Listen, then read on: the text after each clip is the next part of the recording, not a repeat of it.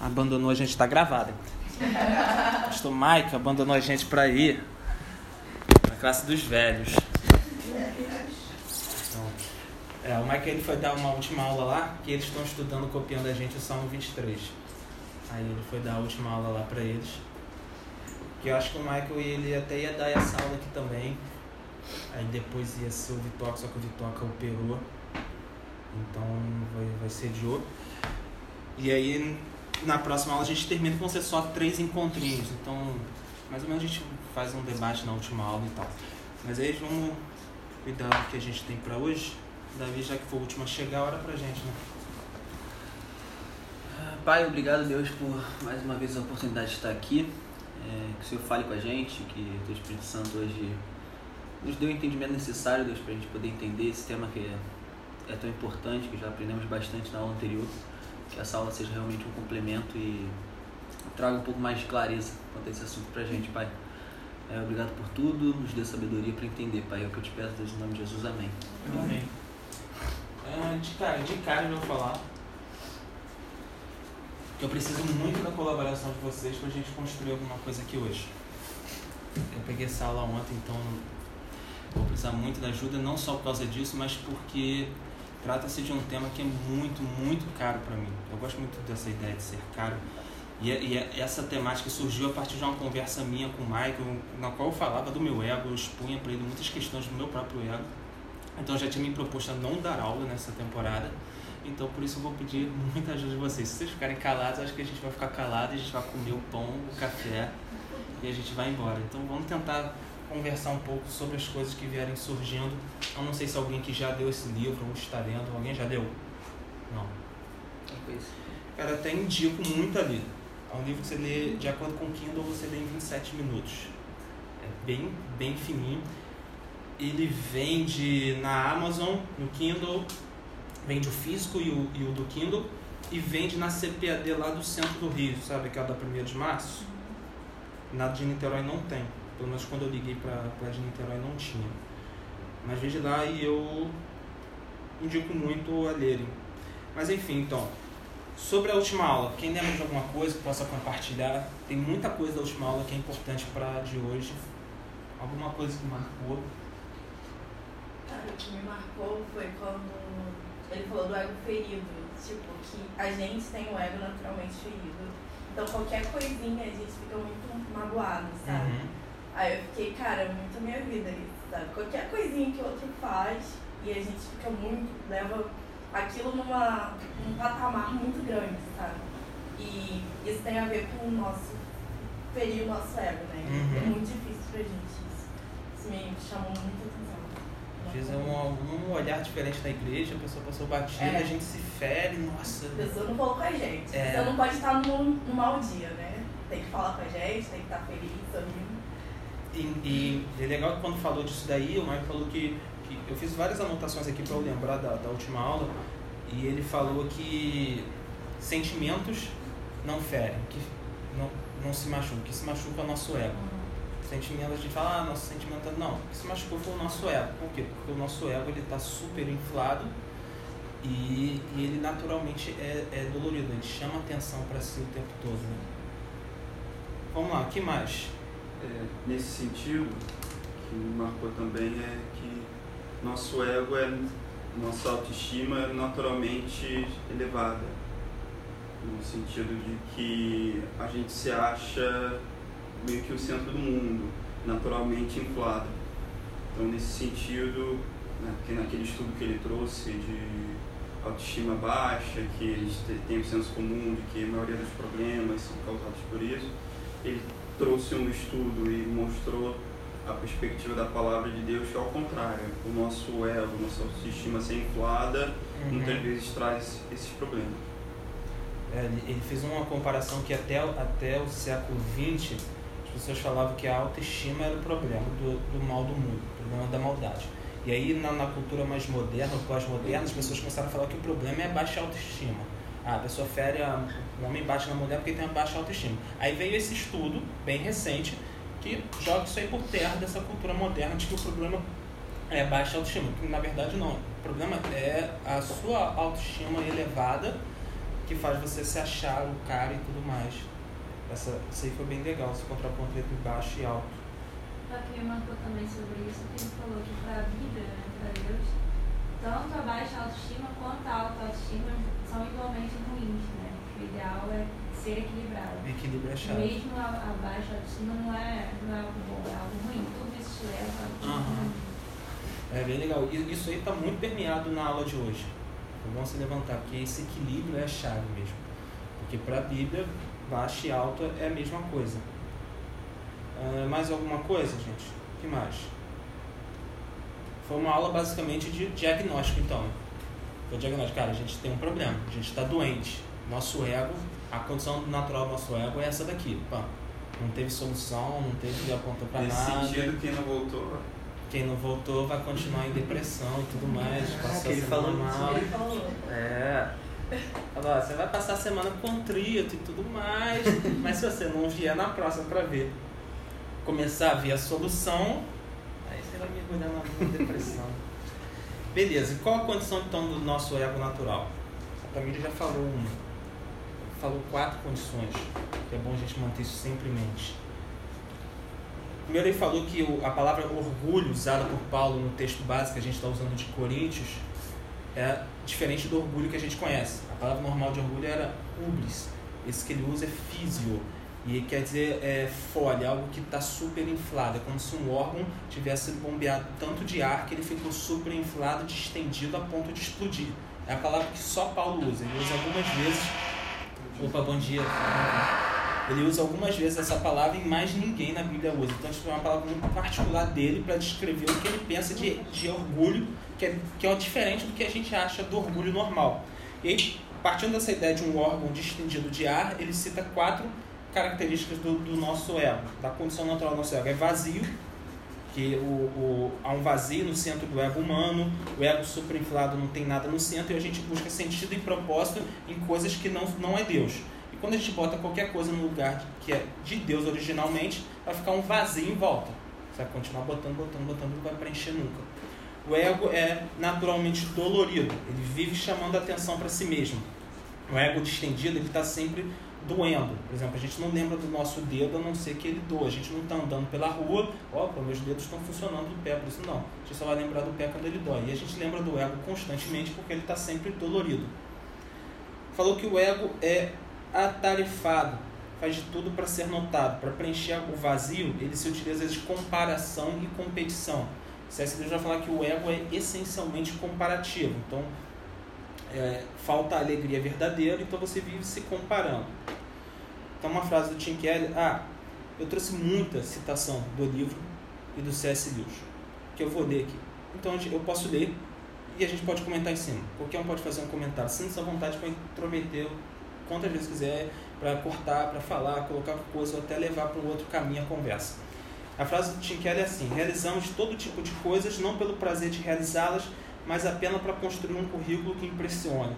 Quando nos comparamos com os outros e tentamos nos sobressair, estamos nos vangloriando. Com isso, tentamos ser os melhores e desenvolver um currículo que aumente a nossa autoestima, uma vez que estamos desesperados por compensar nosso sentimento de impotência e vazio.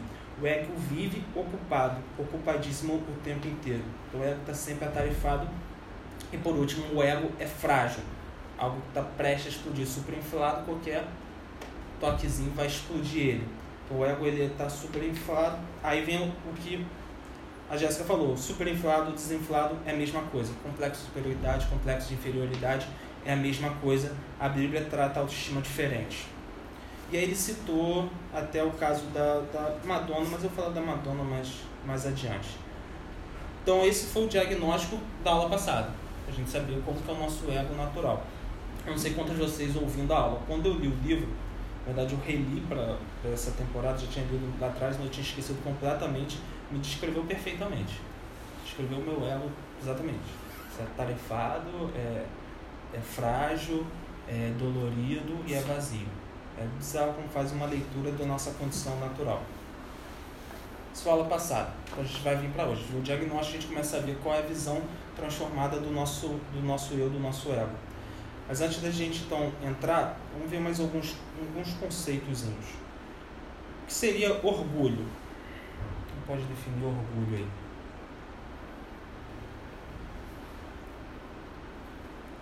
Ninguém? O ato de se vangloriar. O ato de se vangloriar. Arrogância. Soberba. Nesse sentido, semanticamente, eu acho que tem duas faces do orgulho. Tem o orgulho que a gente pode dizer, muitas vezes é con- confundido com dignidade. A pessoa tem o seu orgulho no sentido de dela ter sua dignidade. Uhum. E, mas também, a maioria das vezes, tem esse lado ruim, de arrogância, de Pejorativo. glória, pejorativo. Uhum. É, é exatamente o que eu anotei, direto do dicionário. Sentimento de prazer, de grande satisfação com o próprio valor, com a própria honra. Só que pejorativamente vai ser sentimento egoísta, admiração pelo próprio mérito, excesso de amor próprio, arrogância e soberba. Os dois lados, exatamente o, o que eu anotei. E alguém aqui se acha orgulhoso? Nem que seja um pouquinho. Eu acho que está muito ligado com o sentimento de autossuficiência. Sei lá. Eu acho que você, no mesmo tempo que você acha autossuficiente, você não depende de ninguém. E, pra, sei lá, pra fazer qualquer coisa, isso pra mim é um orgulho. É Uhum. claro, sabe? E eu acho que hoje a sociedade prega, tipo assim, você não pode ser fraco, você não pode perder, você não pode depender de ninguém. Entendeu? Você tem que ser autossuficiente, você tem que estar certo, você tem que. Eu acho que isso está muito Uhum. incutido na gente, sabe? De certa forma. Perfeito. É, é até um ponto bem, bem, bem importante para a aula de hoje, porque a solução é uma solução que a gente vai ver que a, que a sociedade moderna nos dá para baixar a autoestima. Que é isso aí que você falou. Mas Mas deixa eu perguntar um negócio. diga lá. Questionamento mesmo. Você não acha que um pouco de orgulho também faz bem? Porque eu tô falando por mim mesmo. Eu não Uhum. me considero orgulhosa, mas vezes eu não me considero nem um pouco. E eu acho que isso às vezes é ruim pra pessoa, sabe? Você acaba fazendo coisas que você não devia fazer por não ter tanto assim. Sim.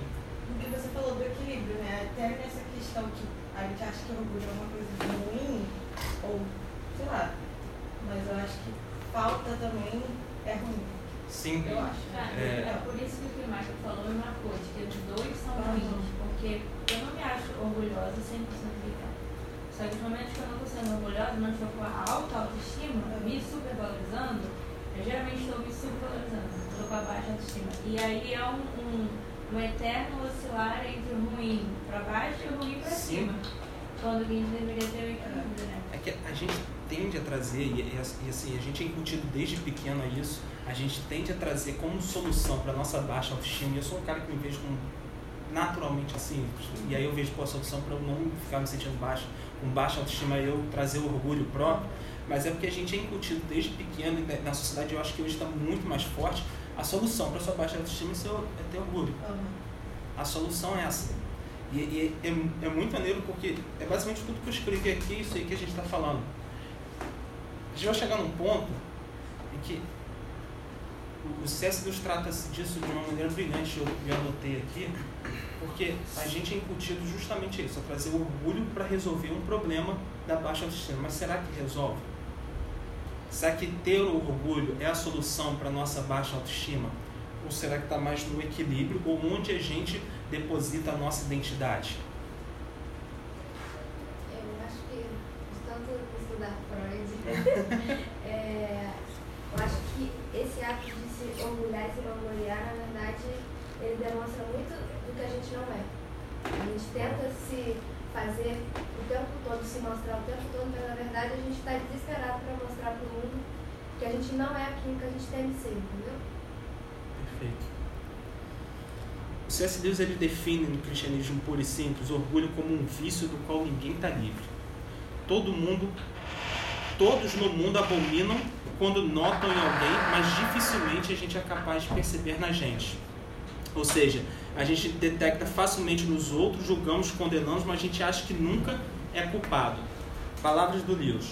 Não há defeito que torne uma pessoa menos popular nenhum do qual tenhamos menos consciência do que esse vício, orgulho. Quanto mais o temos, mais dete- detestamos nos outros. É a definição que ele traz. Então, orgulho talvez seja o, o pecado capital, o maior pecado, se a gente se é que a gente tem uma escala de, de pecabilidade.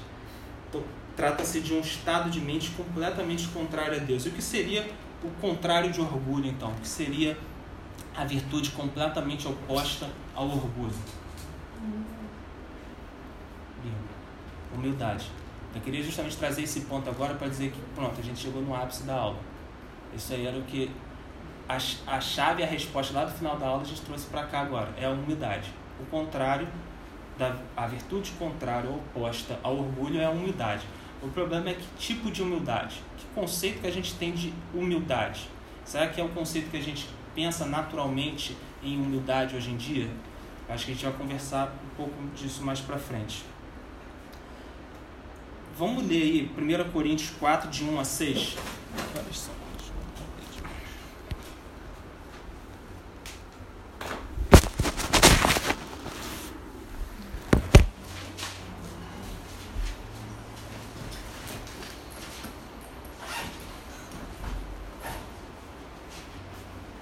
Trouxe minha Bíblia aqui. Certeza que tá aquela aqui dentro. Ah, tá aqui.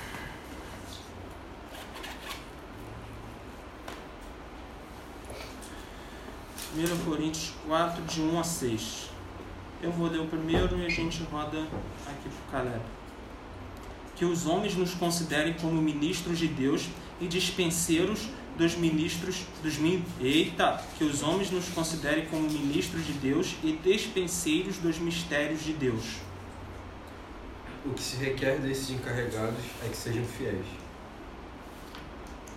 Mas para mim, não tem a menor importância ser julgado por vocês ou por um tribunal humano. Eu não julgo nem a mim mesmo. Embora em nada minha consciência me acuse, nem por isso justifico a mim mesmo. O Senhor é quem me julga. Pode ficar aí. Então, 4, tá bom.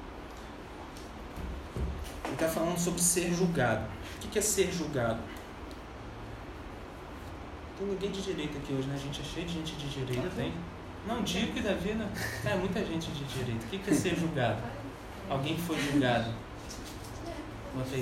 E tá nisso. É, não tem ninguém. Tá me? É, Gente. Metade da sala. Na hora tem dois advogados. É verdade. É bizarro isso, cara. O que que é ser julgado, Davi? Acho que é você ser avaliado por algo que você cometeu ou que você fez. Pelo que você é. Peguei direto do dicionário. Que passou por um julgamento, que foi submetido a julgamento e recebeu uma sentença, que obteve sentença final, ou seja, ser alvo de um veredicto. É veredicto ou veredito? Veredito. Veredito? Mas tem o C na palavra. Mas se fala veredito. Latina, deve ser. Tipo, Em Portugal tem aqui. é. Veredito, tá. Será que eu li o livro em português de Portugal? Várias coisas. E o veredito é uma decisão de um juiz ou de um tribunal sobre alguma coisa, sobre um processo sobre alguém. Ou seja, é, é- é dado, é uma decisão dada por um tribunal. O Mike falou na aula passada sobre a Madonna e o seu medo da mediocridade, que leva ela ao vício pelo sucesso. Ela está sempre em busca do próximo sucesso, do próximo sucesso, e quando ela atinge alguma coisa muito bem feita, ela se sente eufórica, ela se sente no nível máximo, mas logo depois o sentimento de euforia passa e ela volta a se sentir medíocre, o medo da, da mediocridade, então ela volta vai em busca do próximo sucesso, ela- porque ela tem a, a insegurança dela. E a gente viu isso também em deuses falsos, né? Sobre o sucesso. O que, que ela está em busca constantemente? Ela está em busca de um veredito. Ela está em busca de uma aprovação, de um selo de aprovação, de quem quer que seja, dela ou da sociedade. Só que com a gente não é muito diferente. Eu acho que a gente também está sempre atrás de uma aprovação. A gente está sempre atrás de que seja aprovado em alguma coisa ou por alguém. Essa é a questão, de, quem é que a gente está buscando aprovação. Só que Paulo está dizendo uma parada aqui que é muito maneira. Ele diz, ah, todavia a mim, cara, eu vou ter que largar a Almeida, a mim muito pouco se me dá de ser julgado por vós ou por algum juiz humano. Ele está falando assim, ele está falando que ele não ele não está em busca de um veredito, seja dos coríntios, seja de qualquer tribunal, de qualquer quem seja, de quem for, para que ele sinta que é alguém, para que ele saiba que seja alguém, para que ele tenha a sua verdadeira identidade. Porque no final tudo se resume a isso. A gente está em busca de uma identidade, de um propósito, de um sentimento de pertencimento para saber quem, quem de fato a gente é. E Paulo está falando que a identidade dele não tem a ver com as pessoas, com o que as pessoas falam ou pensam sobre ele. Frase do Tim Keller: Autovalorização de Paulo, sua autoconsideração e sua identidade não estão de forma alguma ligados ao veredito e à apreciação que as pessoas têm dele. Paulo não se permite ser controlado pelas opiniões dos outros, pelas opiniões alheias. E a gente? Qual a importância que a gente dá? Eu acho que é porque na Almeida não ficou tão claro, mas tipo, na NVI ele fala, pouco me importa ser julgado por vocês ou por qualquer tribunal humano. É isso aí. É. A Almeida meio que. É, ficou ruim. é verdade. é, Ele, ele pouco se importa claro, se ele é julgado pelos importa. coríntios para quem ele está escrevendo, ou por um tribunal humano, ou por quem quer que seja. Ele está pouco se importando com a opinião alheia. E a gente? Qual, qual o peso que a gente dá à importância da, da opinião dos outros, a imagem que os outros têm da gente? Toda hora, né? Instagram, Facebook tá aí pra isso. Né? Expõe isso, né? A gente precisa estar mostrando que a gente tá bem, que a gente tá feliz, que a gente tá. Mesmo quando a gente não se importa, quando a gente diz que não se importa, é- eu, por- eu sou assim, por exemplo. Ah, não, eu não me importo com o que as pessoas pensam. Mas por quê? Porque eu já tenho um conceito próprio de mim. Não é eu não me importo com os outros pensam, porque o que importa pra mim é o que Deus pensa. Mas muitas vezes eu não me importo com o que vocês pensam, porque eu já tenho um conceito meu e aí vai pro. É, é isso aí. A gente vai porque a gente está falando quando, quando a Amanda trouxe essa ideia que a gente conversou um pouco antes. A gente pouco se importa com a opinião do outro, porque eu me importo com a minha opinião, que a minha opinião é o que basta, o que eu penso de mim é o que basta, o meu orgulho. Essa é a solução moderna pra gente. A sociedade diz isso pra gente. Cara, não siga, não leve em consideração o que os outros pensam de você. Viva da sua maneira, viva segundo os seus critérios, segundo os seus padrões. Leve em consideração o que importa é o que você pensa de você, é o que você enxerga de, vo de você mesmo. Então a a solução da sociedade para o problema da baixa autoestima é uma autoestima elevada. Ou seja, ela apela para o orgulho ou para o amor próprio para gerar o comportamento que ela acha que é a solução. É aquilo do olhe para você toda manhã no espelho e diga eu sou pi. Ou então, a que está na moda, né? Seja. Essa é a solução. A solução que dão hoje para isso, né? Ou até dos coaches e tudo mais. Você não acha que usar o orgulho para isso é usar um vício para corrigir um outro defeito? Será que a gente não está usando um vício, um possível vício, como o C.S. Lewis falou, orgulho sendo um vício, para resolver um outro problema? Quem vocês acham que adora usar essa estratégia? Diabo. Ele adora corrigir um pequeno defeito usando um outro. E adora corrigir algum defeito que a gente tenha, nos dando uma outra coisa. Palavras do C.S. Lewis. O diabo cai na gargalhada e fica muito contente em vê-lo tornando-se casto, cheio de coragem e autocontrole, desde que nesse tempo ele esteja instaurando em nós a ditadura do orgulho. Da mesma forma que ele ficaria bem contente em ver suas frieiras curadas se lhe fosse permitido em troca enviar-lhe um câncer. Um pouco forte, não? Por exemplo, esse ano fiz um, fiz um voto no início do ano. Não era voto. Eu tinha uma boa intenção para ajudar uma outra pessoa. Só que o Michael aproveitou para ficar me zoando sempre que eu fiz uma. Fiz uma, uma promessa. É. Cara, não é promessa, não é jejum, não tem propósito nenhum. Mas em algum momento eu comecei a achar, a, a me sentir orgulhoso do meu ascetismo. Então perdeu a, a, a ideia. Eu estava me sentindo casto, cheio de coragem e autocontrole, mas estava me enchendo de orgulho do que eu estava fazendo. Ainda bem que eu já larguei. Metade, a outra, a outra não, não vou voltar nunca mais. Mas, enfim, é justamente usar um defeito para curar o outro. E o orgulho, ele nada mais é do que um câncer espiritual que ele vai corroer a possibilidade do amor, a possibilidade do contentamento, da felicidade, da gente estar contente. Para mim, ele é a raiz das desgraças. E vai significar o quê? Inimizade com as pessoas e com Deus. Porque ninguém aguenta ficar ao lado de alguém totalmente orgulhoso o tempo todo. A gente detesta. Alguém que só sabe falar sobre si mesmo, só sabe falar das suas conquistas, do que ele faz, do que ele é bom. Eu acredito que o cara está fazendo isso para tentar se afirmar de algum jeito, tentar afirmar sua identidade, porque, de novo, a solução da, da sociedade é seja orgulhoso para resolver seu problema da baixa autoestima. Ah, Mas o problema também é Hum. que isso a gente sabe, né? Que ninguém aguenta falar de alguém por o tempo todo. Então, acho que não é tão comum que você fique falando disso toda hora. Você já sabe que você não pode falar e você não fala porque senão depois você vai achar. O problema é, você não fala, mas você pensa. O tempo todo. Aham. Você não fica acumulado. né? É, você não fica falando pro outro que você é muito bom, mas a pessoa, a pessoa tá falando essa pessoa, não, mas eu sou muito que isso. O problema é que a gente sabe que não pode falar para não perder as pessoas, a gente continua pensando o nosso ego continua insaciado. A gente pode segurar ou não. Só que é inimizade com, com os outros, mas com Deus também, né? Como é que a gente pode falar que, que ama Deus e que conhece Deus e tudo mais e por dentro está corroído pelo ego? Não faz sentido a gente dizer que somos bons religiosos e dizer que a gente ama a Deus. No final das contas, então, a gente está adorando um Deus que é um falso Deus.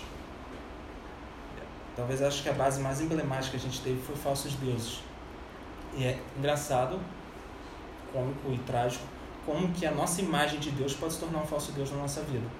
Como que Deus se torna um falso Deus na nossa vida. Porque a gente projeta uma imagem de um Deus que nada, nada mais é do que um Deus fantasma, um Deus invisível.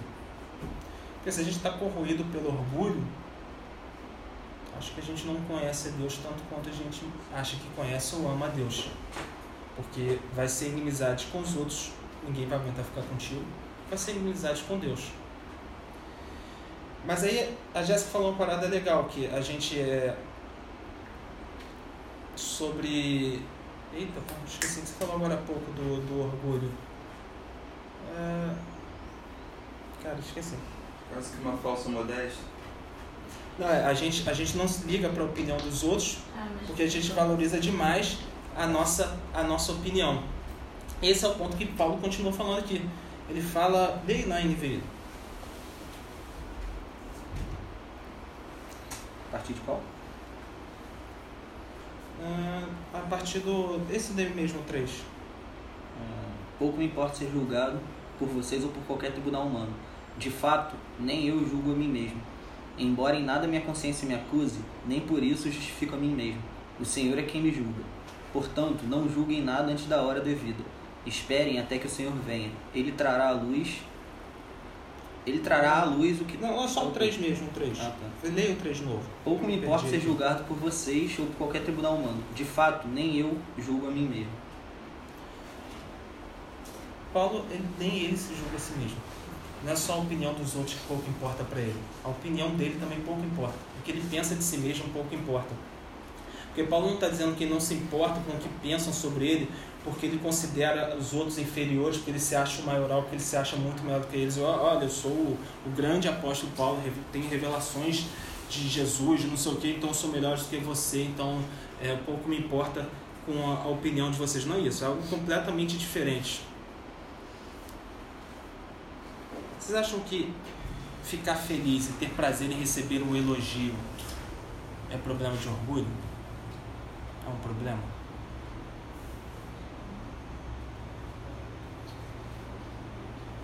Acho que a gente não consegue não ficar feliz. É quase impossível alguém te elogiar e você. Não. Exato. O problema não é a gente receber um elogio e ficar feliz. Porque a gente pode ficar, pô, ótimo, eu agradei a pessoa. O problema é quando a gente passa do ótimo, eu agradei essa pessoa, pra olha que legal e bom que eu sou porque eu fiz isso. É quando você se agrada mais de si mesmo e menos do elogio que você está sendo orgulhoso. É quando você não liga a mínima para o elogio ou para a opinião alheia, porque você só se compraz em si mesmo, que é o fundo do poço. É quando você não liga para o que os outros pensam, porque você olha de cima para baixo para eles, que significa que você está sendo dominado pelo orgulho. A gente trata o, elogio ou a opinião alheia pelo que simplesmente é, a gente não liga para o que as pessoas pensam pela razão correta. A gente não liga para o que as pessoas pensam, porque mais importa o que Deus pensa da gente. Mas importa o que Deus pensa.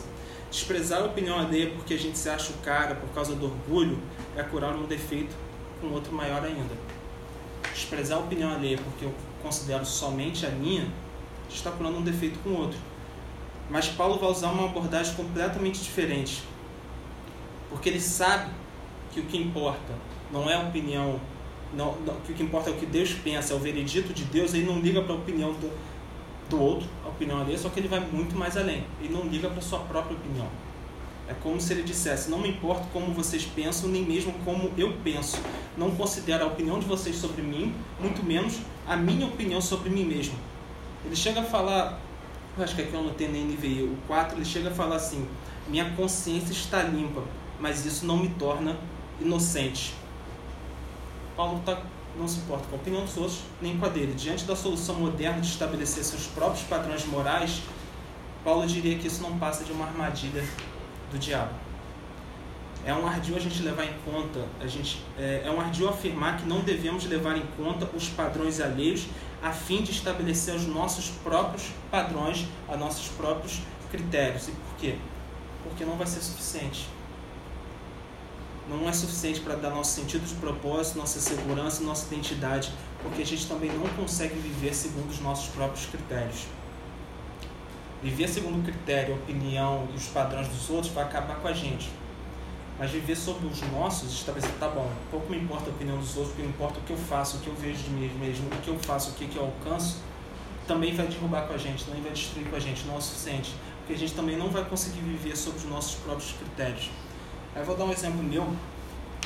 Desde muito novo eu estabeleço padrões muito altos para mim eu tenho que chegar aqui, eu tenho que fazer isso, eu tenho que conquistar isso, eu tenho que fazer isso, isso, isso. Então eu vou, lanço o padrão e eu começo a trabalhar para al, al, alcançar aquilo.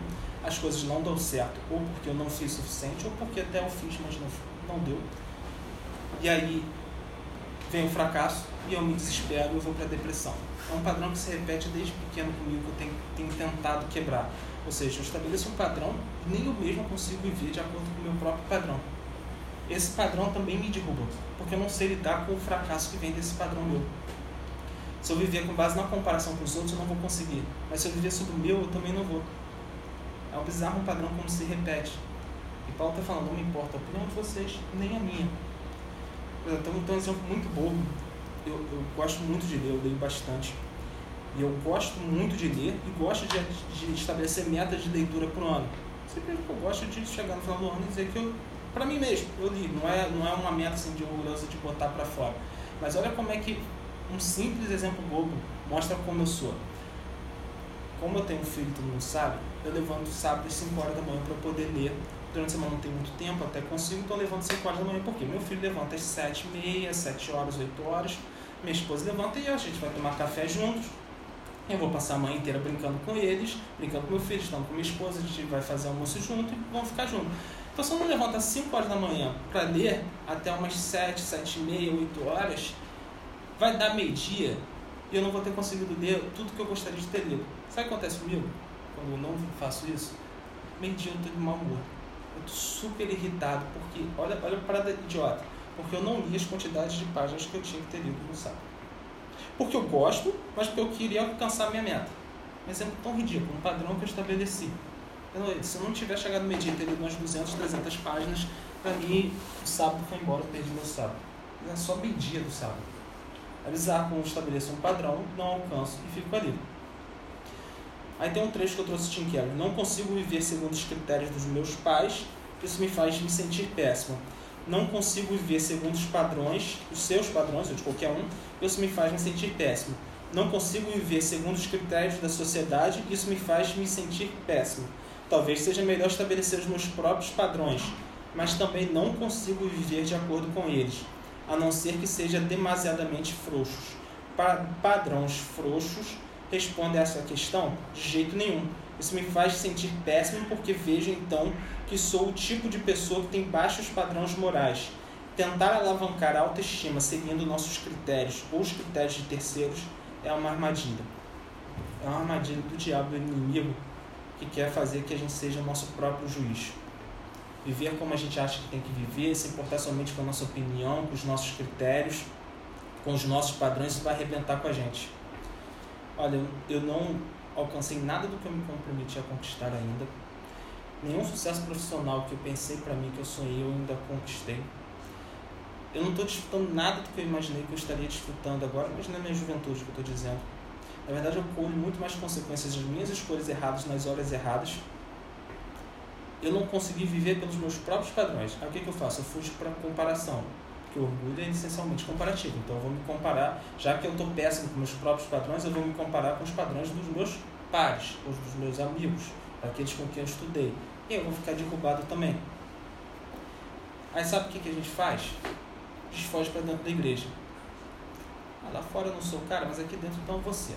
Eles podem ter tudo lá fora, mas aqui dentro então vou ser o cara. Aqui dentro eu dou aula, eu prego, eu carrego o ministério, faço acontecer e tudo mais. Cara, é diabólica essa armadilha. A gente vai fugindo de um para outro para tentar viver por critérios, seja dos outros ou do nosso. Qual é o resultado? Infelicidade, desgosto, amar amargura. A gente, isso impede a gente de ver as bênçãos que Deus já deu. O quanto eu fico caindo nessa armadilha é quando eu não vejo o que Deus já me deu. As pequenas bênçãos que Deus já me deu. Onde vai residir a verdadeira felicidade, verdadeiro sentido de, de identidade. É o que, que vai acontecer? Eu vou descontar em mim, vou descontar na minha esposa, vou descontar na minha família, simplesmente porque eu estou tentando viver por meio de armadilhas. O orgulho religioso talvez seja o pior de todos, porque a gente afirma que conhece a Deus, que o ama, que estamos servindo para Ele, por Ele, para Ele, com o coração cheio de orgulho espiritual. Uma frase que o Michael falou na aula passada, que eu tinha citado em alguns lugares, é perfeitamente possível fazermos uma série de ações moralmente virtuosas quando temos o coração cheio de medo, orgulho, orgulho e sede de poder do C.S. Lewis, sempre que a nossa vida religiosa está nos fazendo pensar que somos bons, acima de tudo, que somos melhores do que os outros, certamente estamos sendo influenciados não por Deus, mas pelo diabo. Eu gosto do C.S. Lewis porque ele não tem papas na língua. Aí ele fala o que é e você fica meditando sobre o peso do que ele falou. Beleza, Paulo não busca sua identidade nos cristãos de Corinto, não espera que o veredito de quem ele é venha deles, tampouco busca em si mesmo. Paulo está ciente da armadilha que é tentar acompanhar critérios na tentativa de achar sua identidade, de conquistar a autoestima, mas onde Paulo encontra o seu senso de identidade, o seu senso que ele tem de si mesmo. Se ele fala que pouco importa a opinião dos outros, pouco importa dele, nenhum tribunal. Eu estou falando de Paulo, tá, um grande homem. Ele, Paulo não foi só um grande homem cristão, ele, foi, ele é considerado um dos maiores líderes da história da humanidade. O cara era a nata da nata. O cara estudou nos melhores colégios da época, o cara falava vários idiomas, o cara era fluente em vários idiomas, ele tinha cidadania romana, o cara era, ele, ele mesmo se chamava de fariseu dos fariseus. Só que ao mesmo tempo, como ele escreve para Timóteo, ele fala: Cristo Jesus veio ao mundo para salvar os pecadores, dos quais eu sou o pior. Paulo sabe quem ele é, ele sabe o tamanho que ele tem, ele sabe a importância que ele tem, que ele tem pro, pro cristianismo, assim dizendo. Várias vezes ele escreve nas suas cartas, é, ele escreve da sua autoridade apostólica. Ele fala, cara, eu sou o pior dos pecadores. A gente não está acostumado com isso, com esse equilíbrio. Uma pessoa que é tão confiante, mas ao mesmo tempo tão consciente das suas falhas morais, dos seus pecados, a pessoa que, tá, que, que, que sabe do seu peso, sabe do que fez, mas ele é consciente de quem ele é. Ele tem um equilíbrio, ele tem confiança e equilíbrio. Sabe por que a gente não é assim? Porque a gente julga a nós mesmos. Não conseguimos ser assim porque julgamos a nós mesmos. Mas Paulo não faz isso. Quando afirma que não admite ser julgado pelos coríntios nem por si mesmo, ele está dizendo que está consciente dos seus pecados mas não os conecta a si mesmo e nem a sua identidade. Seus pecados e sua identidade não estão ligados um ao outro. Paulo não entra no jogo, de conectar feitos, realizações ou pecados e falhas à sua identidade. Quando a gente permite que o pecado nos defina, a gente destrói a nossa identidade. Todos os nossos pecados ou realizações, ou seja, os méritos, não têm conexão com quem a gente é, com a nossa identidade. Isso é completamente diferente do que se vende hoje em dia. Porque o que se vende hoje em dia é, é a conquista. Você é o que você conquistou. Você é o que você tem. A gente tem muita dificuldade com o fracasso. Por isso que eu adoro, amo mesmo o perfil do coach de fracasso. Não sei se vocês acompanham. Cara, eu adoro isso. Ele. Tudo bem, óbvio, um cara que visivel- visivelmente não conhece Jesus e tem muita coisa que ele leva para o humor extremo e tudo mais, mas ele faz avisos muito importantes ali. Ele humaniza de fato o fracasso. Porque o fracasso não, não, não vai definir quem você é, seus méritos também não vão definir. Estabelecemos nossos padrões, fracassamos e nos condenamos. Dessa forma, o ego nunca fica satisfeito, nunca está saciado. E o diferencial de Paulo é que o ego dele está saciado. O ego dele está satisfeito. Lembra, o problema do orgulho é um ego distendido, é um órgão fora do seu padrão normal, fora do seu estado normal. Não, o ego saciado é, um, é a solução, digamos assim. Não, a solução não é não ter o ego. A solução é o equilíbrio. É ter o ego saciado. Acho que eu parei aqui. Ah, tá. Não me importo com o que vocês pensam, não me importo nem mesmo com o que eu penso. Minhas conquistas e minhas falhas não me definem, não dizem quem eu sou. Minha identidade não está baseada nisso.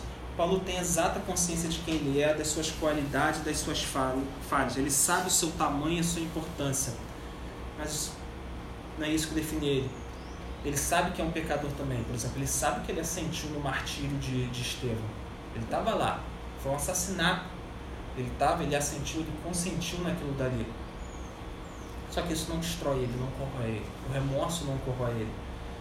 Paulo aponta então para a solução para o ego, o nosso ego, a condição natural que a gente viu na outra aula do nosso ego super inflado, a, a solução para o nosso orgulho.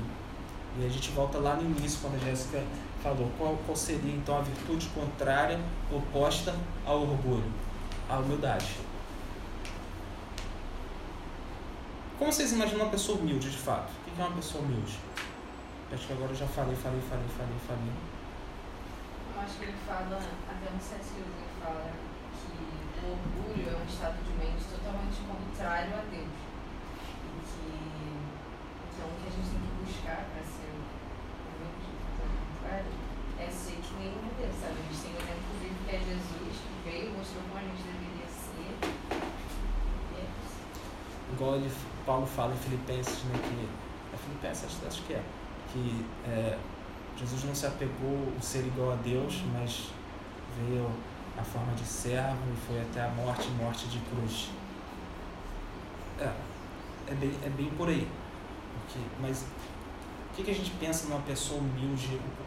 Essa humildade que a gente está botando como solução para o orgulho não é essa humildade que a gente pensa naturalmente é, hoje em dia. Por exemplo, como a gente ah, humilde é essa pessoa que fica sempre se colocando para baixo, sempre se botando como, como insignificante. Como é que eu anotei aqui? Ah, sempre fica se diminuindo. Chega a ser até pedante ou, ou bajulador. E passa a sensação de falsa modéstia né? Passa a sensação de falsa modéstia. Acho que a humildade correta, que, que dificilmente eu vejo, não é comum, não é o senso comum, seria quando também é, em algum lugar fala, né? Que é considerar os outros sempre acima de você mesmo. E acho que geralmente a gente não faz isso. Geralmente a gente fica tentando se considerar, fingindo que se considera menos do que os outros dizem que a gente é, mas a gente não considera o outro melhor que a gente, ou não Uhum. tenta tratar o outro melhor que a gente. A gente foca, na verdade, é, na gente. Ah, eu acho que eu sou. Eu sou isso. Aí, pra tentar ser humilde, eu não, eu não sou tanto isso, eu sou um pouquinho menos. Eu fico me diminuindo. Mas ainda assim, eu posso, de repente, estar me achando melhor que o outro. Sim. Fico só tentando dar uma diminuída, jogando um pouco pra baixo, tentando parecer tão orgulhoso. E já acho, nossa, tô sendo super humilde. Só Uhum. que na realidade deveria considerar o outro, sinceramente considerar o outro acima de mim, tentar tratar o outro melhor e. entender. Exato. É, é justamente esse que é o padrão de Deus, como a Júlia falou, é o padrão de Deus da humildade. Não é a gente ficar se colocando como insignificante, é ter uma consciência, é, é um conceito equilibrado. É a humildade que nos leva ao estágio onde o ego não chama atenção para si mesmo.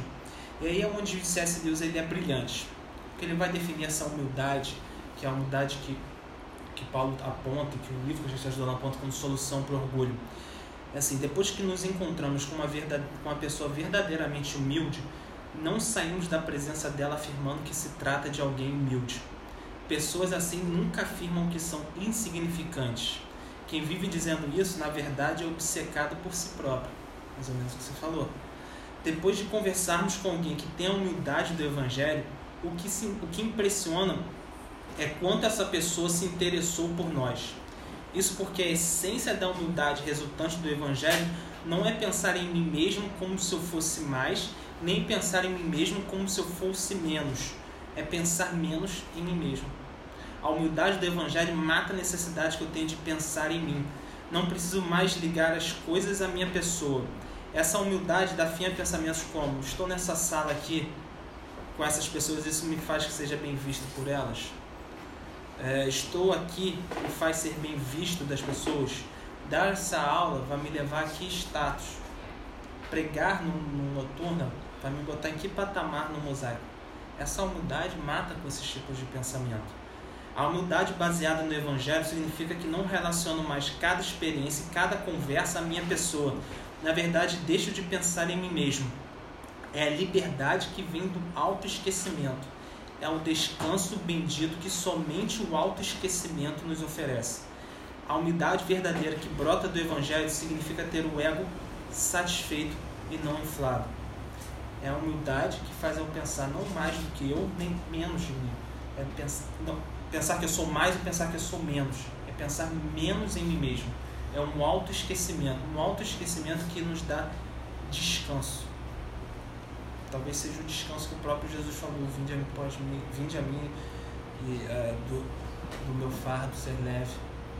É engraçado porque isso é exatamente quando a gente pensa em Jesus, a gente costuma definir humildade como se sentir menos e tal, mas quando pensa em Jesus, Jesus como exemplo de humildade, ele não ficava se diminuindo. Exatamente, quando eu penso em Jesus humilde, eu penso num Jesus que apesar de ser o que era, quem era, é, conversava e, e, convivia com pessoas que eu não convivo e não conversaria. Jesus, apesar de ser Deus, ele, ele, ele, ele almoçava, comia com, prostitu, com prostitutas, com sei lá, uhum. mendigos, com leprosos, com pessoas que eu mesmo hoje não, não, não convivo. Então, realmente, é, a humildade no, no, na visão de Jesus não tem a ver com ele, tem a ver com como ele se comportava com as outras pessoas. Uhum talvez, é, eu acho que não tem um relato que a gente não veja de Jesus conversando com alguém que a gente não veja que ele está realmente interessado na pessoa.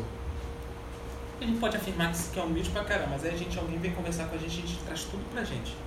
A gente faz tudo girar em torno de nós mesmos. Ou não conversa com a pessoa. não, conversa, não ouve a pessoa. A gente não se interessa pela pessoa. A gente faz tudo convergir. A pessoa começa a falar, não, isso também é comigo. Ah, isso, ah, aí você conversa. A pessoa só estava querendo ser ouvida. É se interessar está, é, é por isso que Deus traz essa imagem de que estar na presença de alguém realmente humilde, a gente não sai falando, nossa, como ele é humilde. Porque a gente nem percebeu que a gente sai falando o seguinte, cara, como ele se interessou por mim. A gente tem a mania até de comparar problema, tipo, ah, Uhum. eu quebrei o pé. Ah, não, mas eu quebrei a perna quando eu era criança É. e fiquei três meses sem andar. Não, eu tô com depressão, você, ah, menina, você não viu ah, comigo como é que foi a minha? Gente não se interessa. E quando a gente vê os relatos do Evangelho, a gente vê um Jesus sendo, sabendo que é Deus, só que ele perdeu consciência de quem ele era? Não sabia exatamente quem ele era. Mas ele se interessava, ele sentava à mesa de gente que era excluída. Ele se interessava. O verdadeiro humilde não é aquele que se ama ou se odeia, mas que tem a humildade do Evangelho e se esquece de si mesmo. Assim, o ego exerce a sua função, igual os dedos do pés. Não implora a. Oh, boa. Tava tentando entender por que que.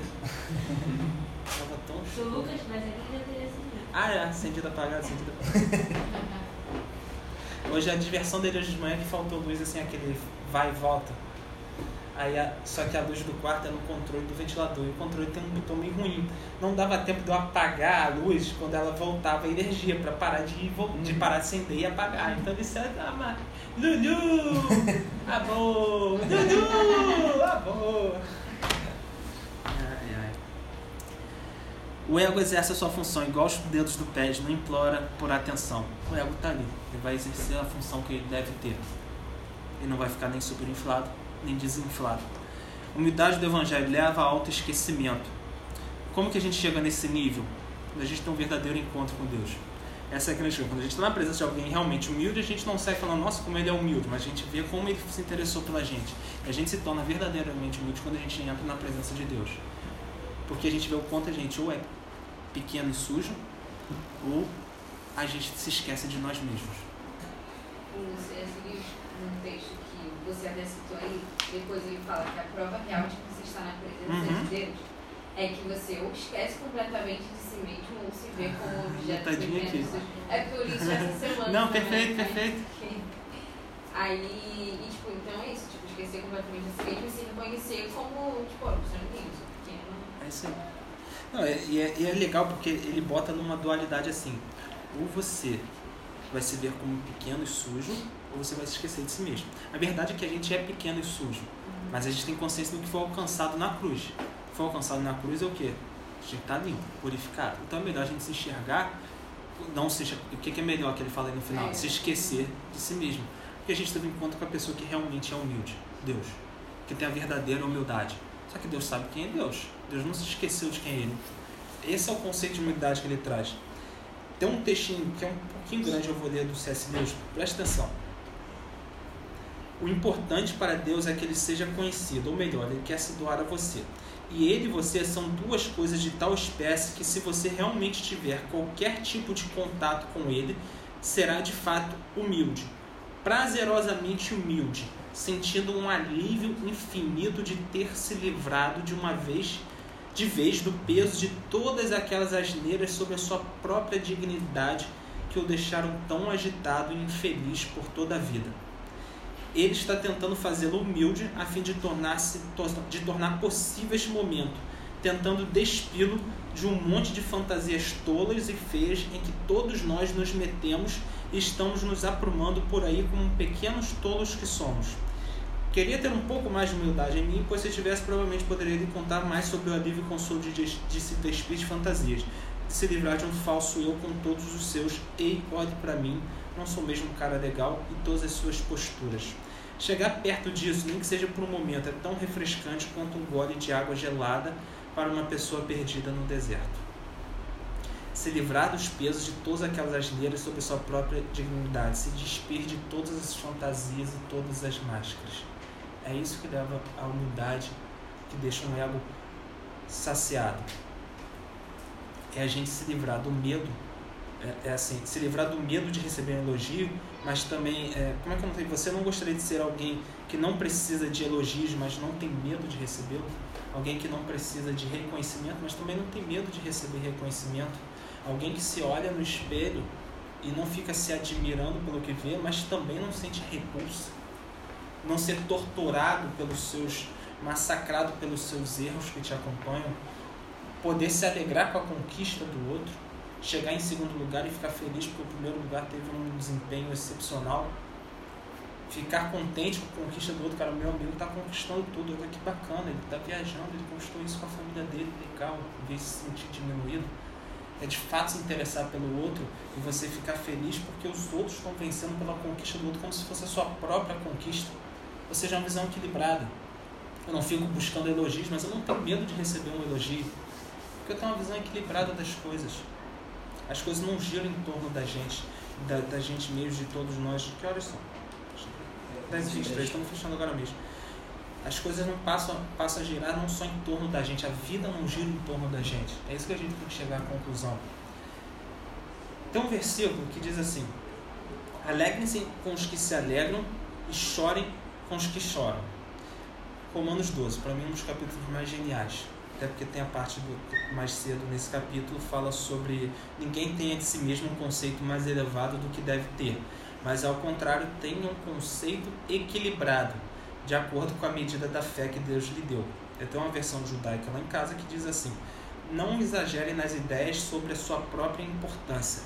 Em vez disso, desenvolvam uma avaliação sóbria de si mesmos, baseado no padrão dado por Deus. Eu achei sensacional usar a palavra padrão, que é justamente tudo que a gente tem falado. O padrão. Qual o padrão? Meu ou seu? Não, o padrão de Deus. Que é a unidade do Evangelho. E aí nesse mesmo capítulo ele fala, alegrem-se com os que se alegram e chorem com os que choram. O que você acha? É mais fácil chorar com os que choram ou se alegrar com os que se alegram? Tem uma resposta óbvia e tem uma resposta não óbvia. Nossa, é mais fácil não dormir. Nenhum dos dois? É. Uma terceira resposta. É porque é legal que os que se alegram você às vezes pode não conseguir por causa da inveja. E chorar quando você chora, às vezes você pode não conseguir porque. Porque no fundo, fundo você tá feliz que ele não tá passando com você. É, tem Sim. isso. Não Aham. consegue se aproximar da dor do outro. Ainda E sempre vai ter uma parte sua pensando, nossa, ainda bem que eu ainda bem que não é comigo. não achou com ele. E aí a gente quer que o cara louve a Deus mesmo nessa desgraça, mas a gente tá falando dentro da gente, ainda bem que não é comigo, mas cara, louva a Deus, agradece tudo Mas- dá graças, né? A gente não consegue sentir a mesma dor do outro, mas que ele reaja. É, é uma visão bem, bem, bem interessante e forte. E eu acho que é mais fácil a gente chorar com, os, com o choro dos outros do que se alegrar com a alegria dos outros. Porque assim, a gente vê uma cena triste. Eu depois que meu filho nasceu, eu passei a ver um chorão, não era chorão não. Eu passei a ver um chorão. Qualquer filmezinho faz chorar. Eu vejo. Até aqueles videozinhos do, do, de música, tá ligado? De concurso de música, é, Britain's Got Talent, aí sai um Golden Buzz e eu falo, ai, eu já tô chorando. É uma vacilo isso, não queria um... Ai, ai, ai. Mas a gente vê uma cena triste e a gente se emociona. Tudo que envolve criança hoje em dia me emociona demais.